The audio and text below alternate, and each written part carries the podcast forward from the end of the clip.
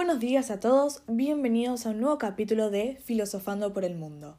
Hoy tenemos el placer de estar con un economista, un teórico social y filósofo nacido en París el 17 de octubre, y es el hombre que planteó sus ideales con el resto de la sociedad, y logró ser reconocido como el primer teórico de la sociedad industrial. También se le es atribuido el título de fundador del socialismo francés, y hasta se podría decir que es el creador del socialismo en sí. Si no adivinaron aún, les presentamos con un gran entusiasmo a San Simón. Estoy muy agradecido de poder estar hoy acá con la oportunidad de tener una charla con ustedes. Vine preparado para poder responderles cualquier cosa que quieran preguntarme, así que cuando quieran empiecen. Encantada nuevamente. Entonces comencemos de una vez. A pesar de que ahora cada uno está en su casa cumpliendo con las reglas, cumpliendo con la cuarentena, ¿crees que la sociedad está revuelta o hay un orden? Yo creo que en la cuarentena las clases sociales no están divididas como antes las veíamos. Ya no tenemos la clase alta, la clase media alta y la clase baja.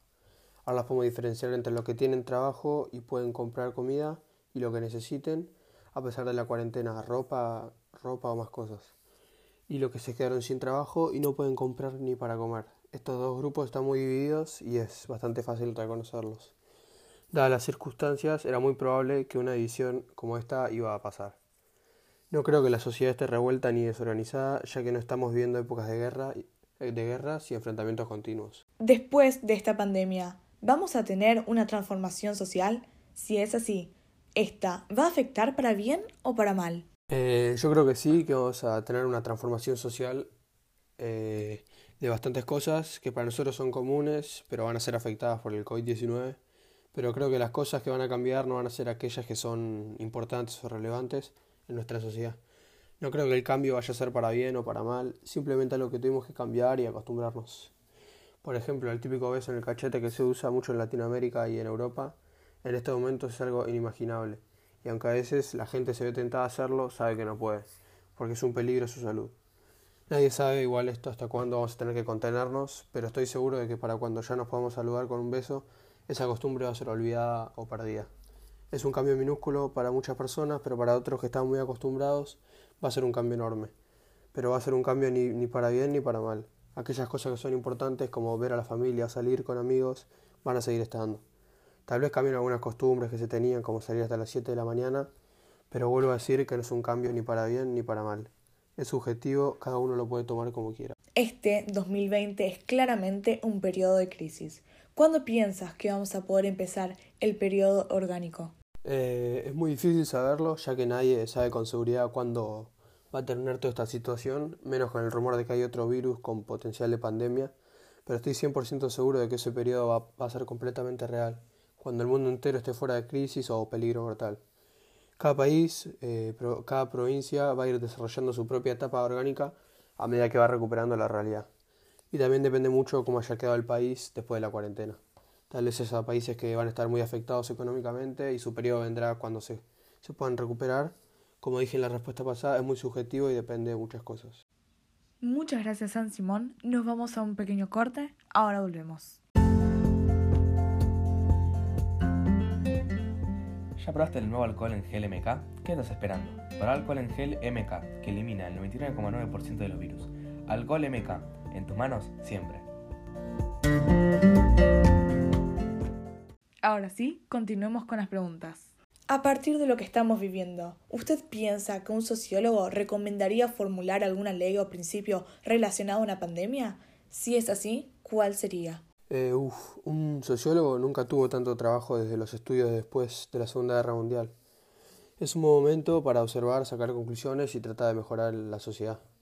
Yo creo que cada sociólogo se va a enfocar en distintos aspectos de la sociedad y van a salir un montón de conclusiones. Tal vez el sociólogo que observa cómo la sociedad se ve afectada por la economía proponga una ley en la que si llega a haber una pandemia los precios se congelen, otros, otros que estudien cómo la política afecta a la sociedad proponga que no se detengan las elecciones o que no se tome ningún tipo de decisión importante de parte de la sociedad durante un tiempo extendido de cuarentena, ya que su juicio puede estar afectado o cegado por la situación que están viviendo. Todo depende de qué área estés estudiando, pero repito que en mi opinión muchas conclusiones se van a sacar luego de un periodo de crisis como el que estamos viviendo. San Simón, ¿usted cuál cree que es la motivación que nos genera esta crisis para poder salir de ella? Eh, como siempre, todo depende de, de cada uno. Cada uno tiene una motivación diferente dependiendo de lo que esté viviendo. Para una persona que es peluquero o depiladora, ya que no puede trabajar, su motivación va a ser volver a ganar plata y ocupar su día haciendo lo que disfruta. Para un adolescente puede ser volver a salir con sus amigos. Para cualquier chico va a ser volver al colegio y ver a sus amigos.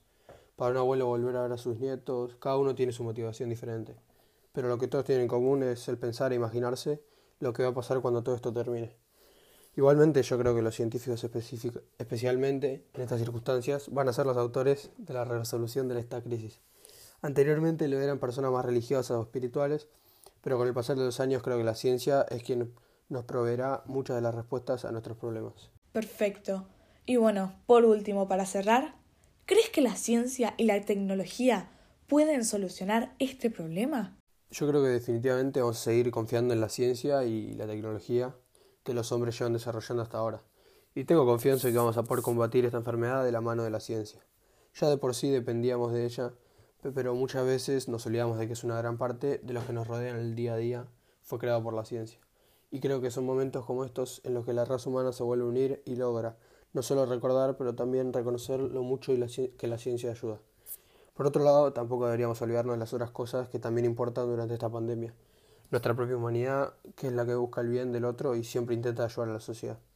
No nos olvidemos de que nosotros también podemos y, y debemos contribuir con nuestra parte para lograr sobrepasar esta enfermedad y salvar todas las vidas que no sean posibles. Gracias por visitarnos, San Simón. Ojalá esta situación termine pronto y en buenas condiciones.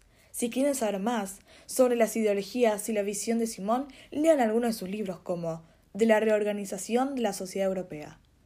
Una vez más, muchas gracias por escucharnos. Nos vemos la próxima semana a las 9 a.m.